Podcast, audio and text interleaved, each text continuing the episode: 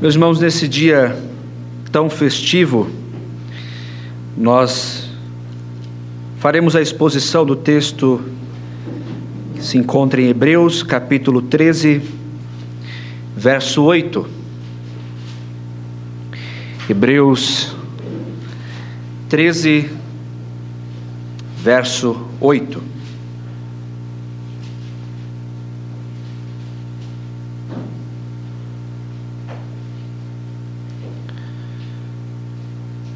Assim nos diz a palavra do nosso Deus.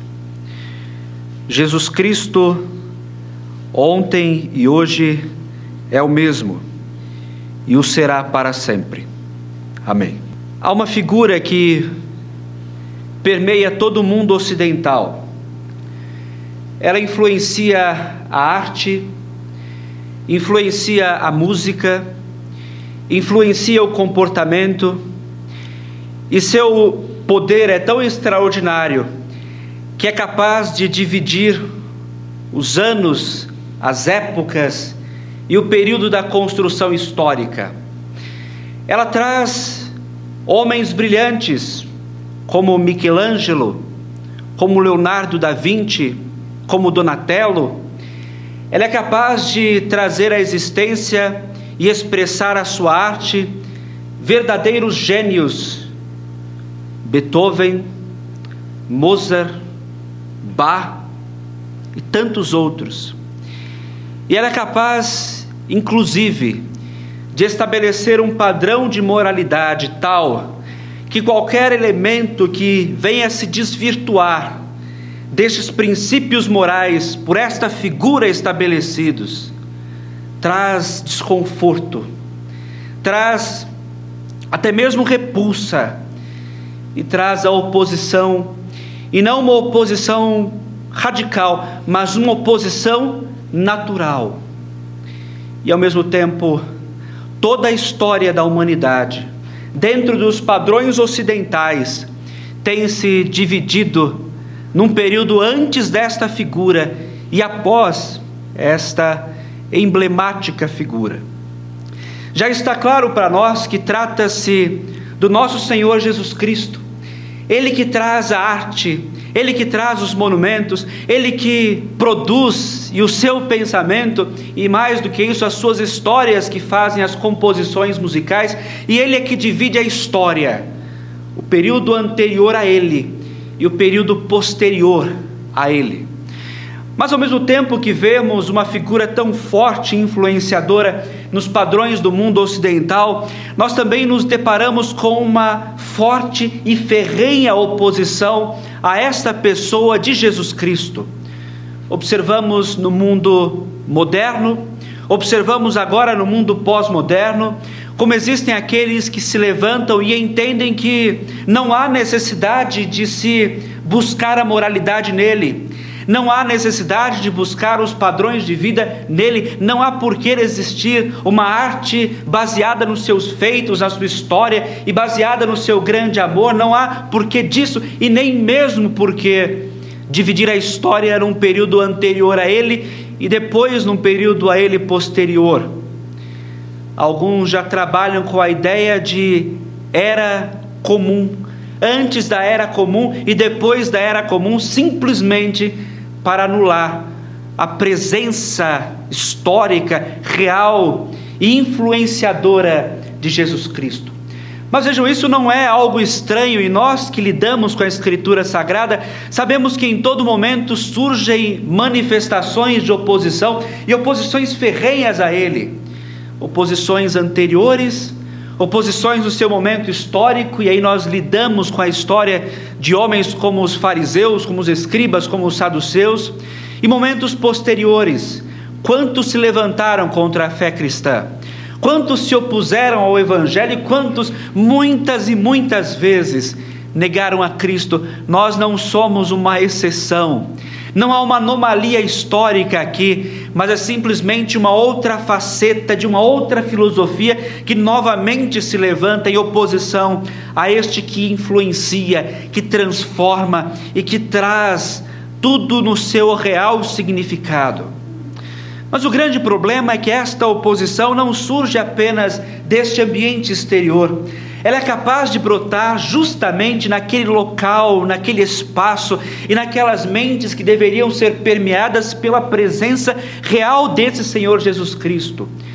E a história nos mostrará que, ao mesmo tempo que é uma figura influenciadora, como é controversa, como existem aqueles com interpretações variadas, como aqueles que dizem o que pensam, dizem o que vem às suas mentes, com base nas suas próprias filosofias, fazendo a sua própria interpretação sobre Ele. E Ele agora, o Cristo, não é mais o Cristo revelado na Escritura dentro dos padrões dos santos evangelhos, mas é um Cristo envolto por uma filosofia, envolto por conceitos religiosos, envolto por tradições, envolto por princípios que poderiam ser negados e abandonados, mas que estão tão solidificados no coração que eles mesmos passam a determinar o pensamento teológico, prático e como a igreja deve viver. E essa prática nós percebemos hoje, nós interagimos hoje e nós temos percebido quantas comunidades de fé têm a sua própria interpretação de Jesus Cristo. Tem um Jesus para cada grupo dentro da sociedade e um Jesus que mostra-se em caricaturas e mostra-se em roupagens que há de se adequar àquele grupo aonde está inserido ao Cristo Jesus dos roqueiros, ao Cristo Jesus dos surfistas, ao Cristo Jesus dos homossexuais, ao Cristo Jesus dos marxistas, ao Cristo Jesus das feministas, ao Cristo Jesus dos grupos de extrema direita, a Cristos por aí.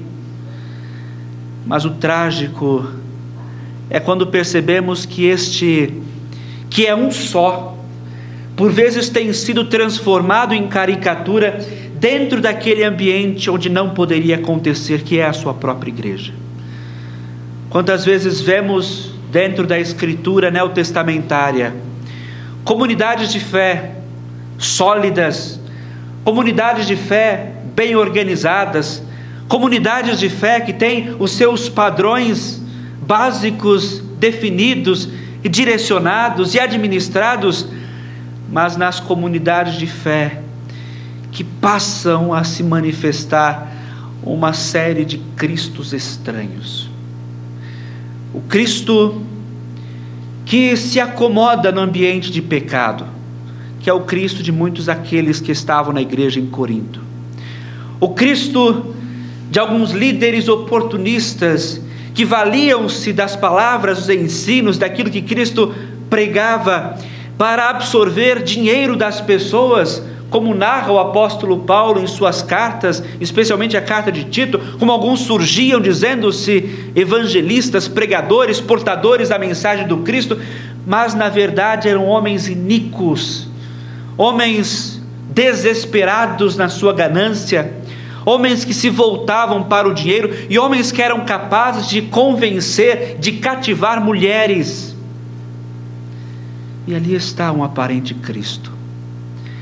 Assim como aquelas comunidades de um Cristo estranho, ele está presente, ele é alvo da adoração, ele é o alvo do culto, a ele as suas almas se elevam, só que ele não é suficiente não pode ser pura e simplesmente Ele, porque Ele, ele é simples demais para a complexidade da mente, Ele é simples demais para a complexidade dos sentimentos, Ele é simples demais para a complexidade ou da filosofia ou mesmo da teologia do Antigo Testamento e da sua parte ritualística e tudo mais.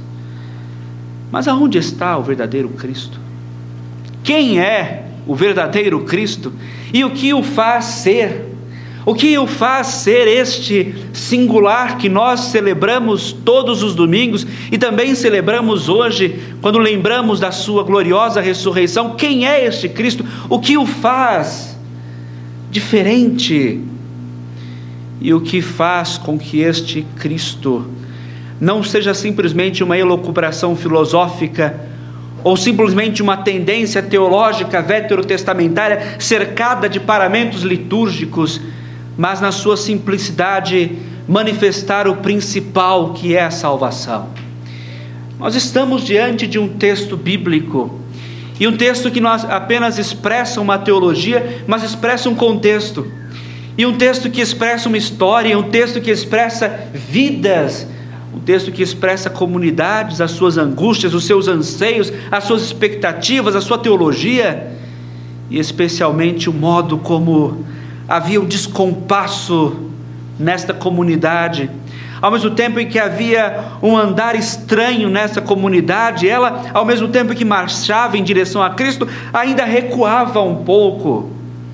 Cristo é suficiente, mas aos patriarcas, aos profetas, a Moisés, à lei, às tradições, isso tudo tem que ter supremacia em relação a Cristo, porque ele é muito simples. E aí você vê esse autor bíblico que, de um modo poético, retórico, lógico, teológico, com uma profundidade ímpar, simplesmente fala sobre o Senhor Jesus Cristo e esse não é um exercício estranho dentro do Novo Testamento. Se você olhar todas as demais cartas, nos vários problemas que as comunidades enfrentavam, sempre a solução estava no mesmo e único Senhor Jesus Cristo. É sempre nele. Mas aqui o tom torna-se diferente porque este Cristo apresentado é quanto à sua pessoa, é quem ele é e mesmo com as confusões, com as ideias e com as tendências filosóficas, ele jamais será alterado. É o mesmo e é aquele que se manifestou no tempo, na história, é aquele que se manifestou no espaço, é aquele que foi sentido e tocado, é aquele que esteve entre nós. Cada palavra então ganha significado, cada palavra isolada há um significado de uma profundidade ímpar e ela mesma ou elas mesmas passam a falar uma teologia extremamente profunda. E essas palavras ainda se somam a este contexto, unindo-se, completando-se e especialmente resplandecendo a este que nós celebramos nesta noite, neste culto da ressurreição de nosso Senhor Jesus Cristo. O primeiro passo já é traumático. As mentes não conseguem calcular, e mesmo com uma simplicidade tão grande, não há como simplesmente absorver a ideia e tentar encaixá-la dentro dos limites e padrões intelectuais nossos, visto que somos humanos. E a primeira palavra é simplesmente Jesus. Simplesmente Jesus. Referindo-se, em primeiro lugar, há um significado, que é o significado que une o Antigo ao Novo Testamento. Há um significado que une pessoas de todas as raças, pessoas de todas as tribos, pessoas de todos os povos, pessoas de todas as origens, porque Ele é o Salvador. Mas ao mesmo tempo, uma palavra que é um nome, uma palavra que é um nome aplicado a alguém. E este alguém que não teve em nada diferença conosco, excetuando o pecado, mas quando este nome é dado, ele é dado a uma criança, ele é dado a um bebê, ele é dado àquele que ainda tinha os movimentos muito limitados. Ele é o Jesus, porque ele nasceu verdadeiramente. Ele é o Jesus porque ele teve um corpo. Ele é o Jesus porque ele passou pelo processo de crescimento. Ele é o Jesus porque ele teve uma alma racional como a nossa. Ele é o Jesus porque ele crescia em estatura. Ou seja, o seu corpo se desenvolvia como das nossas crianças aqui, como os nossos próprios se desenvolveram. Ele é o Jesus porque ele ainda adquire conhecimento ele cresce no seu conhecimento, ele aperfeiçoa o seu conhecimento em pesquisas como qualquer outra criança, como qualquer outro jovem. mas ele é o Jesus porque, além desses elementos históricos que lhe permeiam, e físicos e intelectuais, é aquele que passa a ter a experiência humana mais do que qualquer outro. A ideia da humanidade, a ideia do ser, a ideia do espaço, a ideia de existir enquanto homens, é uma ideia de imagem e semelhança de Deus, nós muito bem sabemos, mas ao mesmo tempo a ideia de uma inserção no mundo pecaminoso, é a ideia de sofrimento, é a ideia de um mundo hostil, é a ideia de um mundo em que traz problemas, caos, desespero, enfermidades, lutas e guerras, de um mundo que exprime tristezas. E este verdadeiro homem, ali presente, ele experimenta das nossas angústias, ele sabe o que é estar angustiado, ele sabe muito bem o que é ser extremamente bondoso, extremamente caridoso, carinhoso, amável e ao mesmo tempo ser rejeitado. Ele sabe o que é passar por uma angústia de morte, ele sabe o que é até mesmo a dor da perda de um amigo. Ele nos entende, justamente porque Jesus é o verdadeiro homem, e é o homem perfeito, é o homem completo. E os próprios pais apostólicos diriam que ele é o padrão do homem perfeito e aquilo que nós, como homens, aspiramos ser.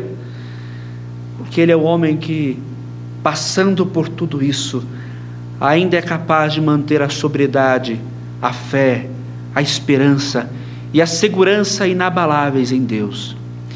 Jesus Cristo, além de ter essas expressões próprias nossas, realiza aquilo que nós fazemos. Não só passou por tristezas, não só passou por dor, não só enfrentou até mesmo a perda de um amigo e a traição de um outro amigo, como ele vivia uma vida religiosa.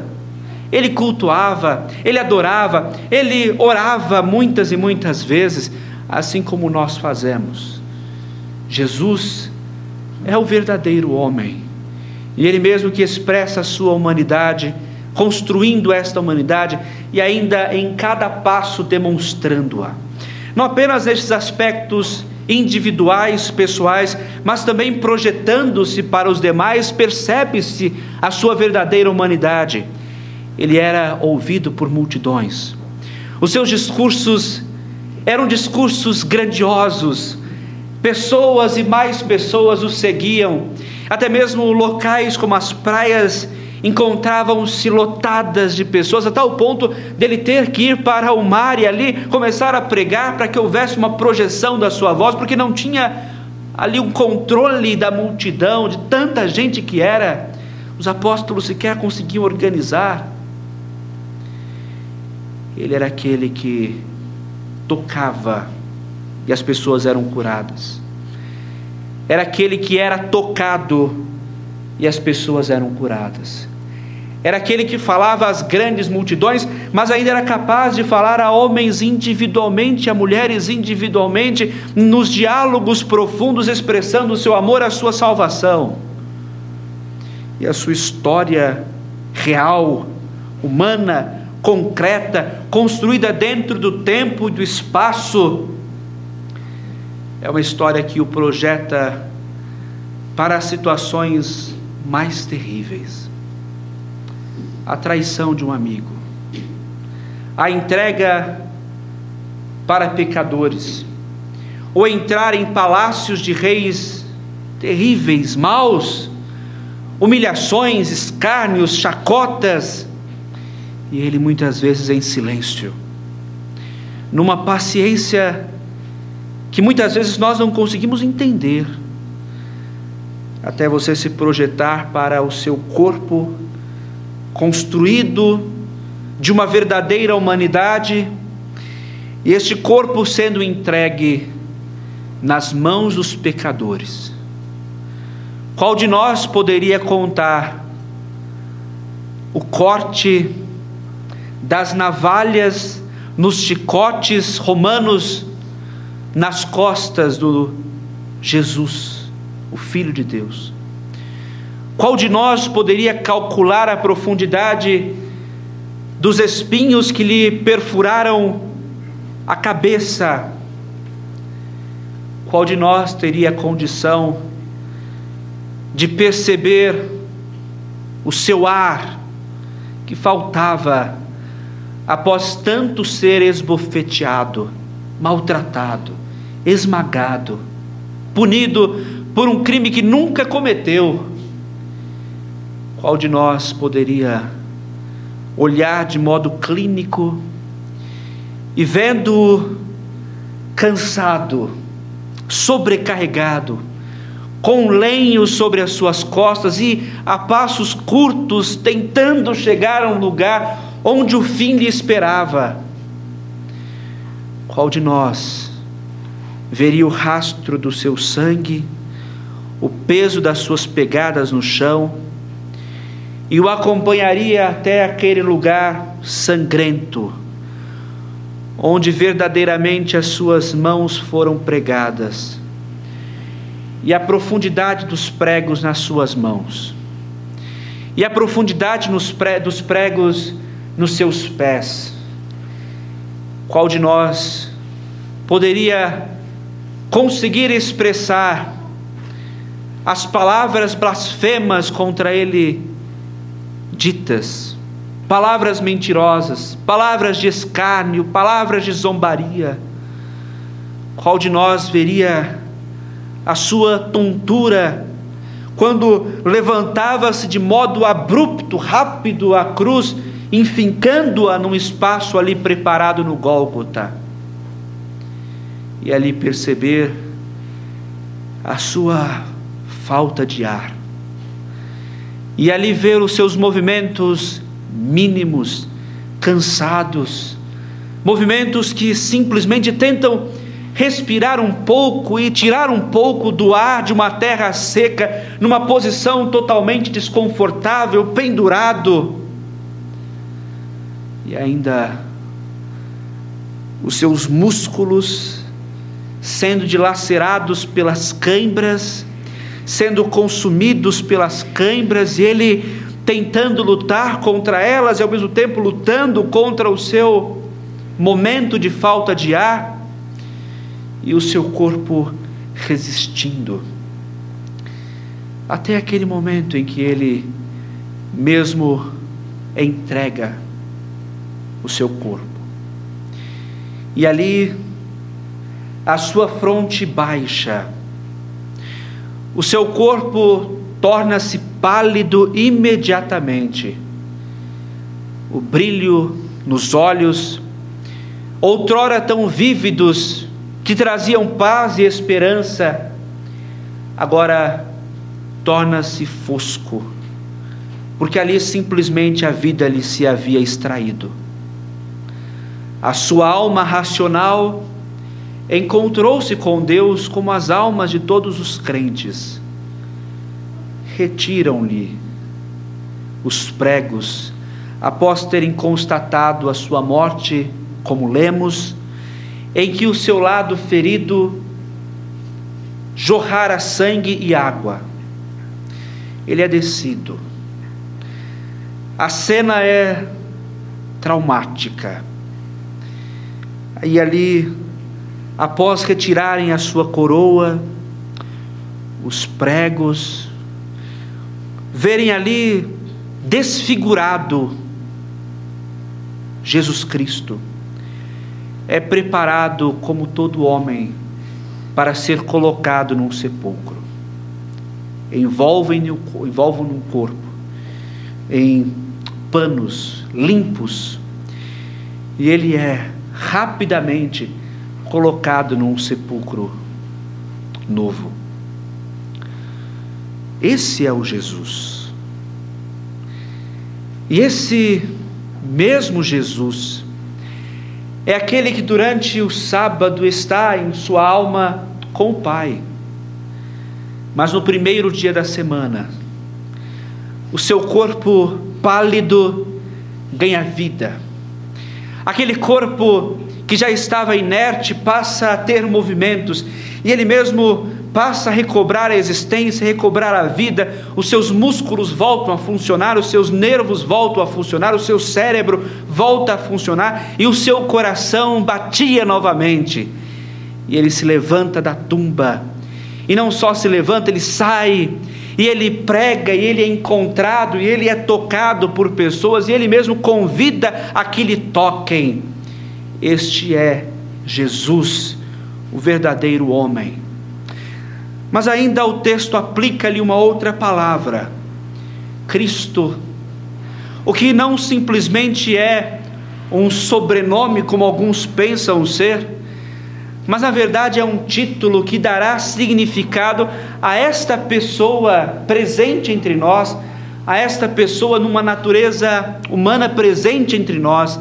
Ele é o homem, só que o homem com significado, ele é o homem com, com uma missão, ele é o homem com um propósito, e ele é o único homem que pode fazê-lo e realizar esse propósito plenamente. Ele é Cristo. E por Cristo entendam, ele é ungido de Deus. E nesta verdadeira humanidade, em todo o tempo, ele foi ungido de Deus. Ele é profeta porque quantas multidões o ouviram. E a sua palavra era uma palavra inspirada pelo Espírito Santo. Os seus discursos eram discursos belíssimos e mais do que isso, interpretações verídicas do Antigo Testamento. Ele falava, ele pregava e as multidões recebiam palavras de arrependimento, palavras de salvação e especialmente palavras de perdão. Ele é o sacerdote porque ele realmente faz apenas aquilo que um sacerdote pode fazer, porque ele entrega e leva o homem pecador ao Deus Santo. Ele é o contato, ele é a ligação entre o homem pecador com o Deus Santo. E não é um homem pecador simplesmente comum, ou que nós achamos que cometem pecados inferiores. Olha as pessoas com que Cristo andava. Caminhe com Jesus e olhe as pessoas com quem Cristo andava e trazia escândalo àquela geração que falava: ele tem andado com prostitutas, com publicanos, com pecadores, as piores pessoas mas ele é sacerdote por isso. Ele é sacerdote porque toma as pessoas, todas elas, e mesmo as consideradas piores das gerações, e ele conecta, liga com Deus, e o faz pelo seu amor, pela sua pregação. Não apenas isso, como ele é o próprio sacrifício, ele é a entrega perfeita. Ele é o ofertante e ele é a própria oferta. Quando não possuindo o pecado próprio de nós, ele é capaz de sofrer e morrer verdadeiramente por pecadores. Mas ainda essa morte tem um significado mais profundo. Quando observamos que na sua humanidade, sendo verdadeiro homem, ele recebe sobre si todas as nossas faltas todos os nossos pecados, todas as nossas iniquidades, sendo representante perfeito, porque nunca teve pecado e nunca se aproximou do pecado. Em Jesus não havia nenhum milésimo de pecado, nenhum milésimo de pensamento pecaminoso, nenhuma má intenção, nenhum mau comportamento, nenhuma inclinação para a maldade, nenhum olhar transviado e nada daquilo que o homem infelizmente experimenta, Jesus Cristo teve porque ele é puro. E a sua humanidade completa é aquela que o habilita para ser o representante perfeito. Além de ser o rei perfeito. Nessa humanidade completa, ele preside o seu povo, ele governa, e você observa que aquelas pessoas que estão ao seu redor são instruídas por ele para que fossem por ele ah, fortalecidas e conduzidas na vontade de Deus. A vontade de Cristo é normativa, e aquilo que Cristo fala, há nisso imperativos inegociáveis, mesmo que sejam imperativos difíceis, como quem quer vir após mim, a si mesmo se negue, toma a sua cruz e siga-me. Mas ele não haverá de negociar, ele não haverá de trazer opções, flexibilizar a mensagem, ele é um rei, e por ser rei, aqueles que estão ao seu redor são logo levados a cumprirem a sua suprema vontade. Não só isso, ele é capaz de proteger o seu povo como um rei faz. Notem quantas vezes os discípulos são protegidos por Cristo simplesmente de comentários maldosos. Os fariseus observam que os discípulos não lavaram as mãos. Um escândalo. E logo começam a criticá-los, logo começam a se levantar contra eles, e Cristo entra. E Jesus, como um rei, como que deixa os seus discípulos quietos, e é como se ele mesmo se dispusesse a resolver a questão e resolve. Mas não apenas isso, que diz respeito à materialidade das coisas, como ele também é capaz de lidar até mesmo com o que é espiritual. O apóstolo Pedro, certa feita, se apresentou a Jesus com uma proposta aparentemente excelente: Senhor, tu não precisas morrer, não há por que morrer, não há por que o Senhor enfrentar a morte, porque nós estamos aqui, ao contrário, nós faremos de tudo para protegê-lo. Só que este verdadeiro homem é capaz de ver aquilo que os olhos humanos não podem, a tal ponto que ele primeiro repreende Satanás que tentava usar o apóstolo, mas também Jesus Cristo fala: Eu tenho rogado por ti, e eu tenho rogado para que você não seja peneirado por Satanás. Notem que poder é esse? É um poder próprio desta função. É um poder próprio desta função exclusiva de Jesus, que apenas ele pode realizar. Mas que o texto também nos indicará que não apenas ele pôde realizar na história, como ele é o único que continuamente pode realizar. Por isso que o texto bíblico continua apresentando uma das verdades mais maravilhosas da escritura sagrada a respeito de Cristo.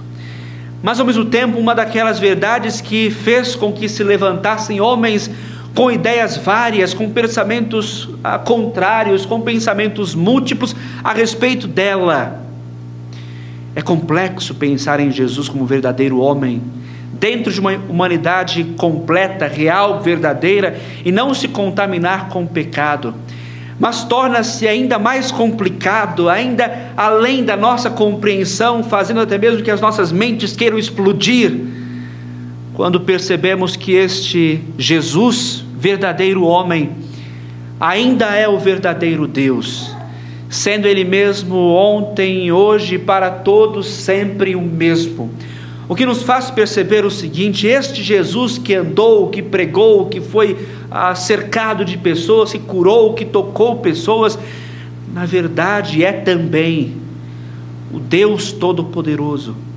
Ele é o Senhor de todo o universo, Ele é o Senhor da existência, Ele é aquele que há e que simplesmente é, de modo que antes que o mundo existisse, antes que os céus existissem, antes que a luz existisse, antes que todos os seres viessem à existência, ele já existia com o Pai e o Espírito Santo em plenitude, em perfeição, em glória, em magnitude, nunca lhe faltou louvor em si mesmo. É aquilo que alguns chamam de a solidão do Deus Trino. Não havia anjos para lhe entoarem louvor não havia as estrelas para serem por ele chamadas pelo nome. Não havia a criação para manifestarem-lhe os mandatos. Não havia absolutamente nada e não existia o homem coroa da criação para lhe tributar honra e louvor. Mas este Verbo eterno de Deus já existia. E este Verbo eterno de Deus simplesmente é nunca sofreu variação, nunca sofreu mudança, nunca se alterou, e desde que os tempos, ou antes dos tempos, ele já é, e ele já existe, e ele já reina, e ele já possui todos os atributos da suprema divindade. Ele é aquele que é eternamente gerado do Pai antes dos tempos. Ou seja, Sempre o Pai é Pai, e sempre o Filho é eternamente gerado do Pai. E ele preside todas as coisas soberanamente. O que é próprio do Pai e do Espírito é próprio deste que é. Se o Pai é eterno, o Espírito é eterno, também o Filho é. Se o Pai e o Espírito manifestam santidade ímpar e santidade que extrapola o conhecimento humano em pureza, em santidade e em unidade, também o Filho é. Se o Pai e o Espírito são soberanos e como um Deus soberano é sobre toda a criação, sobre todo o mundo, também o Filho é. E Ele mesmo é quem sustenta todas as coisas pelo poder da Sua palavra. Ele é justo como o Pai e o Espírito. Ele é santo como o Pai e o Espírito. Ele é eterno, ele tem a sua imensidão, ele é imutável, ele é perfeito como o Pai e o Espírito. O que ainda nos faz perceber a grandiosidade desta matéria, visto que ele é aquele que é criador como o Pai e como o Espírito Santo. E aqui nós encontramos já o direcionamento para o que o texto nos diz visto que ele em todo momento aqui é demonstrado como mediador, como aquele que traz a mediação, não apenas na redenção, mas também na criação, de modo que desde sempre, desde todos os tempos, ou dos tempos eternos, assim como é ontologicamente presente na divindade, ele o é na sua economia como mediador sobre todas as coisas. Lembre-se daquilo que diz o apóstolo Paulo: Todas as coisas foram feitas por intermédio dele. E sem ele, nada do que foi feito se fez. Notem-se que essa mensagem que é própria do apóstolo João, do apóstolo Paulo, do apóstolo Pedro, é aquela que falam que este Verbo eterno de Deus é aquele que é o meio pelo qual todas as coisas existem. O Pai é criador, e o Filho também é criador, porque ele é a palavra eterna de Deus, como afirma o apóstolo João. Ele é a palavra eterna de Deus que faz a mediação entre a mente divina e a coisa, a matéria e o espírito que vem à existência. E o espírito, Deus como Pai e o Filho, traz como aquele que oferta e concede vida as coisas à sua materialidade ou à sua espiritualidade ao tratar-se de anjos e seres espirituais. Há uma ação do Deus Trino. E o Verbo eterno de Deus, assim como o verdadeiro homem seria, verdadeiro Deus sempre foi, é aquele que traz à existência todas as coisas. Mas ainda no seu ofício medianeiro, é aquele que entra na história por isso que compreender-lhe a humanidade e compreender-lhe a divindade é o exercício mais difícil, é o exercício mais complexo e mesmo passando por esta vida e adentrando a eternidade, jamais teremos condições de compreender plenamente o Deus homem. De modo que quando observávamos o seu nascimento, o seu crescimento, observávamos as suas ações, observávamos os seus milagres, observávamos todas as suas práticas, as suas pregações e observávamos toda a sua história. Não se trata simplesmente de um homem, mas trata-se do Cristo, que é verdadeiro Deus e verdadeiro homem. Consubstancial conosco quanto à sua humanidade, consubstancial com o Pai quanto à sua divindade. Um só e mesmo Cristo, verdadeiro Deus, verdadeiramente homem. Os seus passos eram os passos do homem-deus. Os seus milagres eram os milagres do homem-deus. A natureza não podia conter. Os homens não podiam conter, as enfermidades não podiam conter, os demônios não podiam conter, porque ali estava o verdadeiro homem, o verdadeiro Deus, unidos numa só pessoa.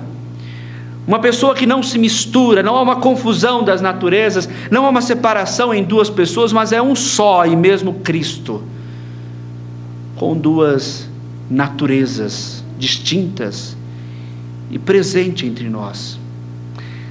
Era necessário que assim fosse, e era necessário que ele, enquanto aqui esteve, fosse verdadeiro Deus e verdadeiro homem para ser o verdadeiro Cristo. E nesta dupla natureza é que ele age, que ele trabalha e que ele entra na história para redimir. Não apenas é o mediador na criação, mas ele é o mediador na redenção. Sendo o verdadeiro homem, é aquele que se entrega como a oferta. Sendo verdadeiro homem, é aquele que morre sobre o lenho, tendo o seu físico destruído e o seu espiritual consumido pela ira de Deus. Ele, sendo homem em Deus, é aquele que enfrenta não só a morte física, mas ele é capaz de suportar todo o peso, toda a maldição. E como ouvimos na nossa escola dominical, ele se fez maldito carregando sobre si os nossos pecados, as nossas enfermidades, as nossas dores, tudo ele carregou sobre si. Não se trata apenas de tomar sobre si, mas receber a justa punição. E essa justa punição que deveria ser aplicada a nós é aplicada sobre o filho. E é o filho que recebe e mesmo sendo homem recebendo, é também Deus. E por isso que mesmo no momento terrível da sua morte, momento terrível em que é esmagado por Deus, em que ele mesmo volta-se para o Pai e clama: Deus meu, Deus meu, por que me desamparaste?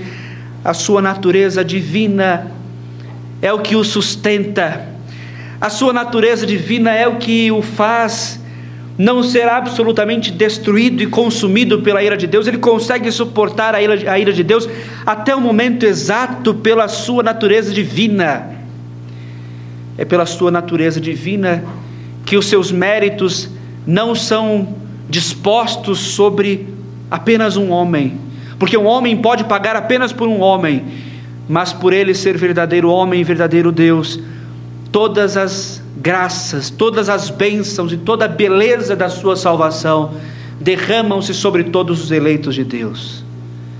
É por conta desta união hipostática perfeita que ele, consumindo-se, sendo destruído e sendo tomado pela ira do próprio Deus, no momento em que encerra a sua missão, dizendo está consumado, em seguida, ele é o que tem controle da sua própria vida, porque é verdadeiro Deus também. E Ele que diz: Pai, em tuas mãos entrego meu espírito, expirando e baixando a fronte. Apenas Deus tem o controle da vida, e Ele tem o controle da vida. Após ter a sua missão completa, Ele entrega-se ao Pai sendo verdadeiro Deus e verdadeiro homem, é aquele que ressurge. Suas naturezas jamais mudarão. Então, desde o seu nascimento, passando por todos os estágios da sua vida, inclusive a cruz, ele nunca deixou de ser verdadeiro Deus e verdadeiro homem numa só pessoa teantrópica. E isso é um combate às doutrinas de Nestório que afirmavam, por exemplo, que no momento da cruz sofreu apenas o homem Jesus e que de alguma forma o Deus, Verbo eterno, estava ausente. Mas o universo calava-se. O dia tornou-se em trevas e em noite. Houve um silêncio completo, porque o homem Deus, a voz de Deus, o Logos, a palavra, silenciava-se ali. E ele, levado também para o sepulcro, trouxe o silêncio ao mundo. O sábado que passa a sua morte é um sábado de tristeza. Tristeza para a criação cujo Criador fora humilhado por pecadores. Tristeza para os discípulos que estavam ao redor de Cristo e agora tinham o seu mestre sepultado.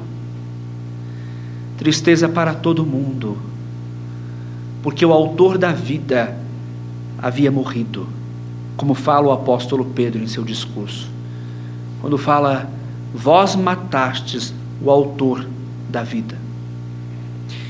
E este sábado silencioso é sucedido por um domingo triunfante, por um primeiro dia da semana triunfal, em que ele também, continuamente, verdadeiro homem e verdadeiro Deus, ressurge dos mortos, ressuscita com um corpo glorioso, com um corpo que não poderia ser destruído e com um corpo preparado já para a eternidade. E aí, meus irmãos, raia o sol da justiça, os céus se abrem, a glória de Deus manifesta-se, os anjos louvam eternamente a Deus e os homens espantados constatam a veracidade. E porque é homem e porque é Deus, que todo o seu ministério continua, assim como fez naqueles dias, assim como faz hoje, o fará para sempre. E ele é assunto aos céus.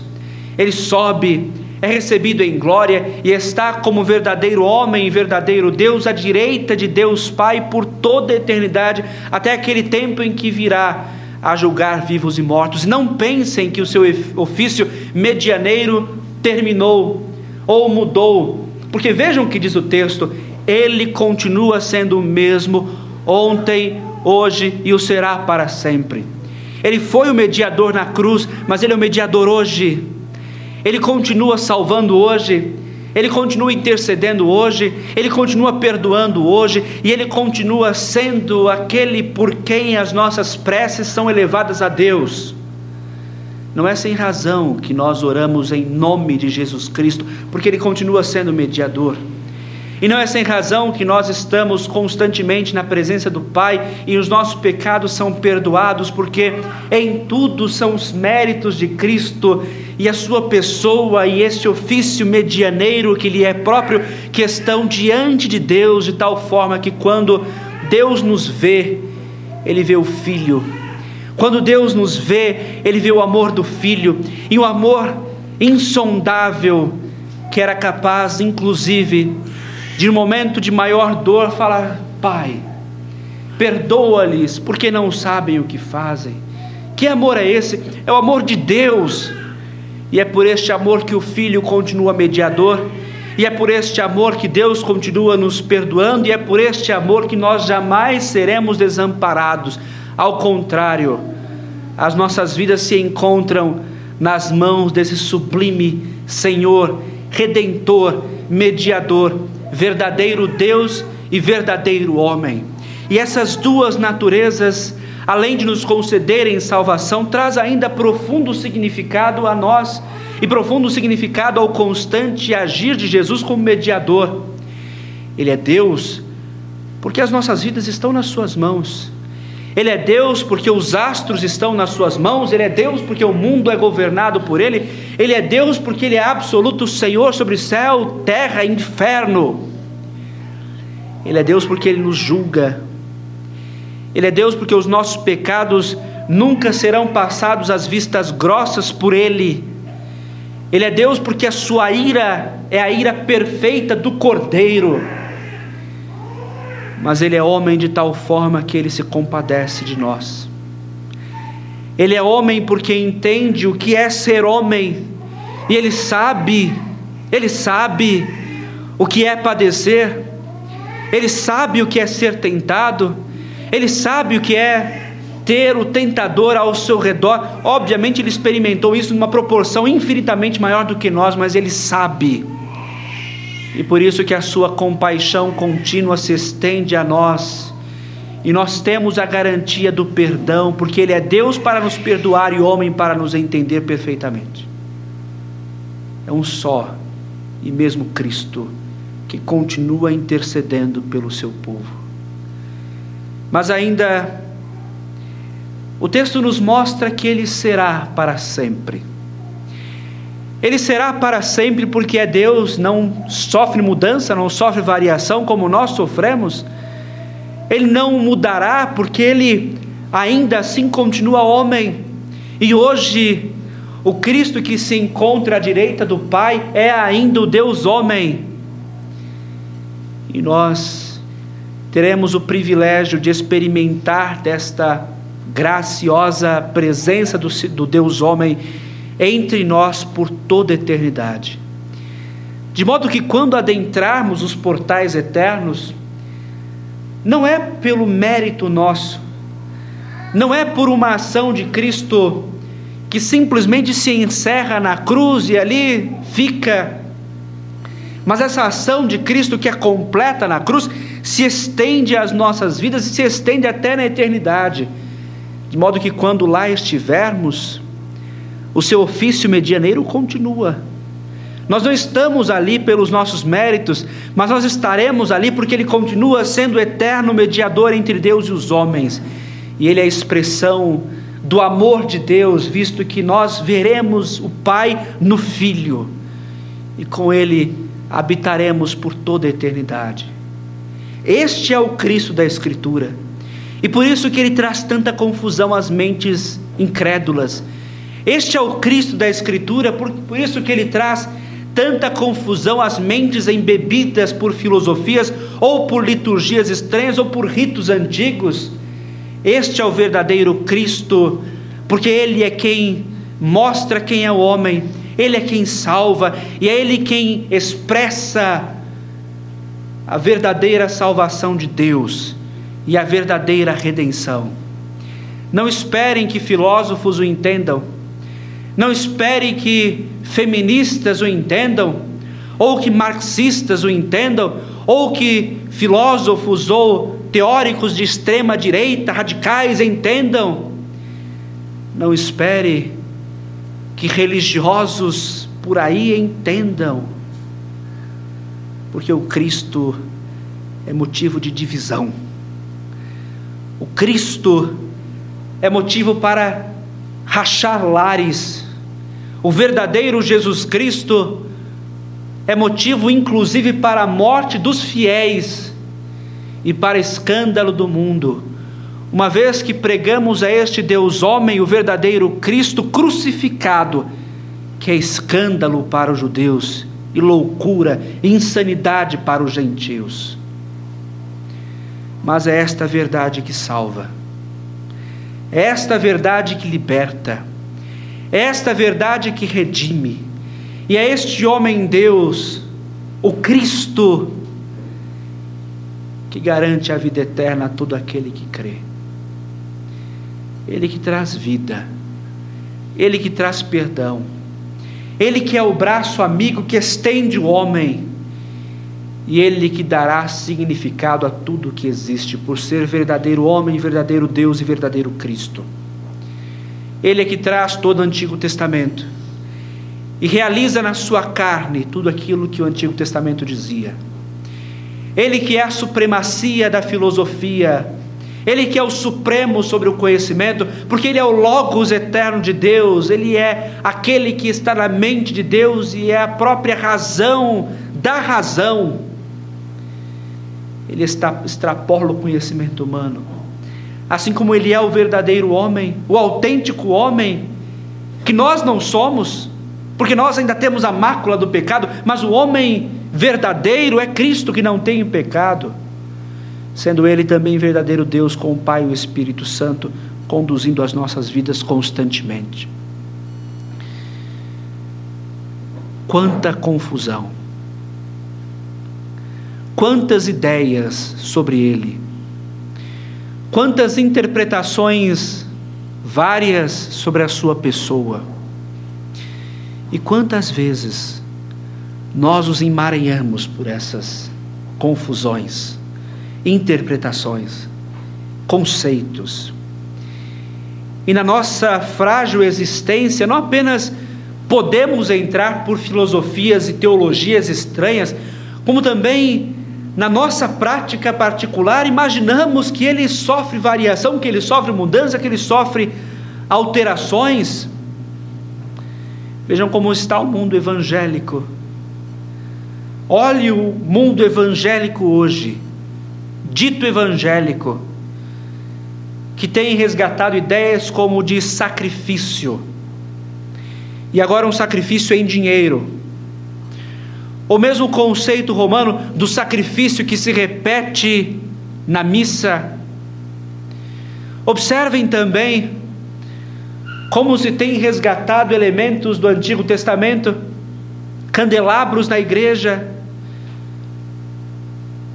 arcas da aliança na igreja, símbolos de redenção ou de aparente redenção voltados para o Antigo Testamento, na igreja, nomes que ganham caráter de palavra mágica e quando você pronuncia um nome tal, é como se você tivesse um poder para isso.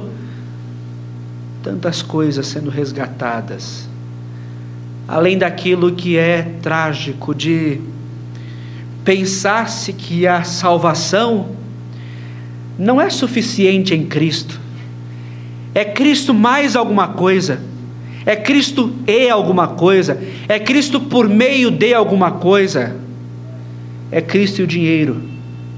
É Cristo e também as obras, é Cristo e o bom comportamento, é Cristo e os sacramentos, é Cristo e propriamente a ministração pela igreja, sem a igreja não há salvação, é Cristo mais, mais alguma coisa, como essas pessoas faziam aqui, justamente porque não entenderam. E o caos está porque a igreja evangélica tem absorvido todos esses conceitos e tendo uma imagem falsa a respeito desse Jesus, o Filho de Deus. Não bastasse isso, quantas vezes o nosso subjetivo? Nós sabemos que Deus não muda, mas nós mudamos, nós mudamos as situações das nossas vidas, nós passamos por estágios diferentes das nossas vidas e a nossa compreensão sobre este Cristo imutável parece de um Cristo que passa por transformações e mudanças. O Cristo que é imutável enquanto nós estamos bem, mas um Cristo que parece nos abandonar quando a nossa vida caminha para rumos diferentes daquilo que nós esperamos. É como se num tempo ele tivesse o controle das nossas vidas em Suas mãos, porque é verdadeiro Deus mas quando enfrentamos as dificuldades do tempo e próprias do pecado que ainda está nesse mundo, é como se ele perdesse o controle. E nós deixamos de ter um exercício básico, exercícios básicos de confiança, de fé, de esperança, de saber medir, medir que aquilo que ele fez por nós na cruz, o que ele suportou por nós na cruz é muito maior do que problemas pontuais que nós enfrentamos e nós perdemos o rumo de tal forma que não sabemos sequer interpretar a nossa própria realidade colocando-a diante da cruz do Redentor. É como se ele passasse mudança por mudança quando nós adoecemos. É como se ele passasse por mudanças quando perdemos o emprego ou quando sofremos alterações salariais. É como se ele passasse por mudança quando os problemas chegam na nossa casa, é como se ele passasse por mudanças quando os problemas chegam na igreja. É como se ele passasse por mudanças quando nós não sabemos lidar com as nossas mudanças. E aí enfraquecemos. A comunicação com ele pela palavra não há mais. A oração, não há mais. A participação no culto público desaparece. E tudo isso porque nós mudamos e não sabemos lidar com mudanças.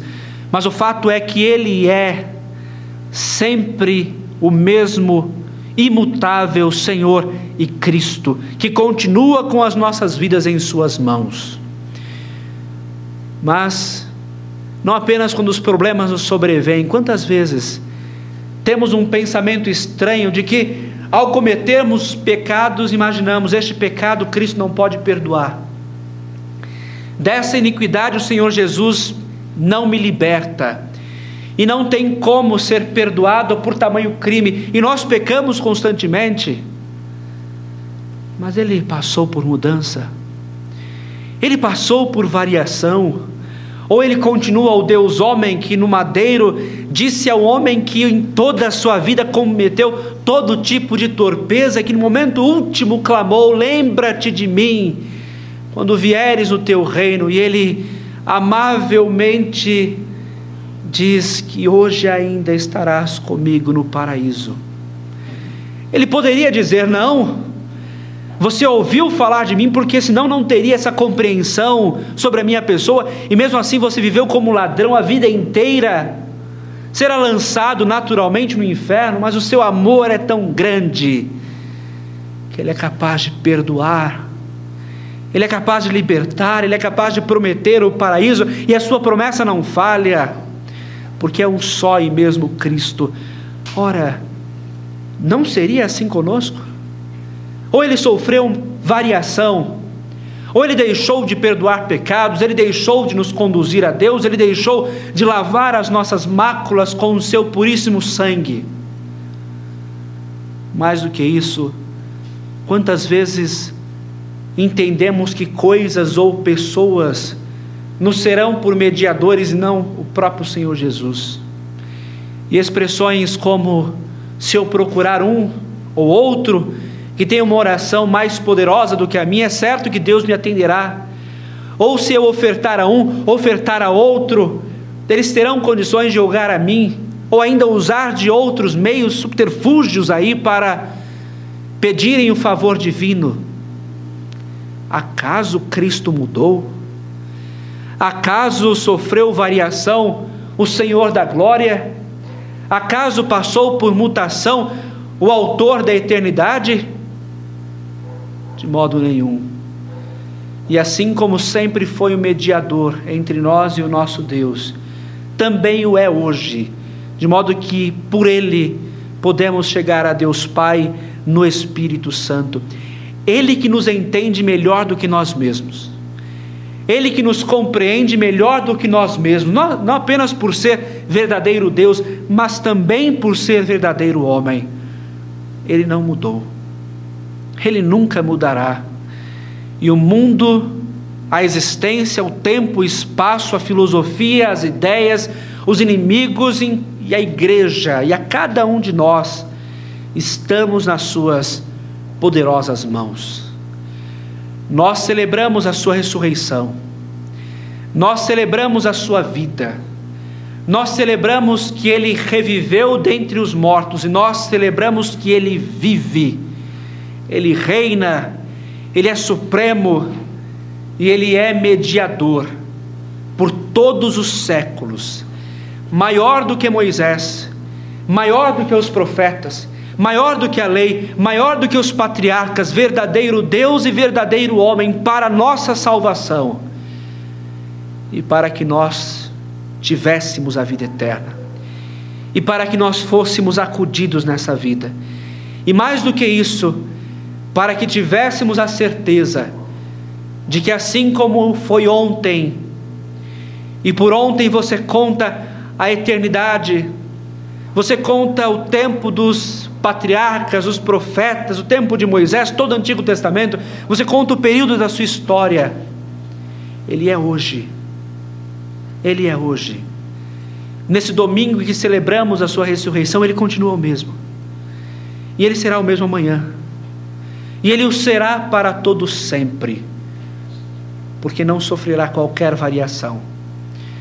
O que nos é a razão suprema de nele confiarmos a nossa salvação, nele depositarmos a nossa esperança e fé, e neste Cristo ressurreto, sabermos também que as suas promessas se cumprirão nas nossas vidas. De modo que quando soar a trombeta e ele mesmo vier, sendo visto por todos os povos, continuamente verdadeiro homem e verdadeiro Deus, ele prometeu ressuscitar a cada um de nós nós, enquanto pessoas, seremos ressuscitados. Teremos um corpo revestido de glória, como ele prometeu. E sendo ele mediador também, como prometeu, ele estará conosco por toda a eternidade. Sempre Deus, sempre homem, sempre profeta, sempre sacerdote, sempre rei, sempre Cristo, sempre mediador. Porque Jesus Cristo ontem hoje é o mesmo e o será para sempre. Que Ele assim nos abençoe. Amém.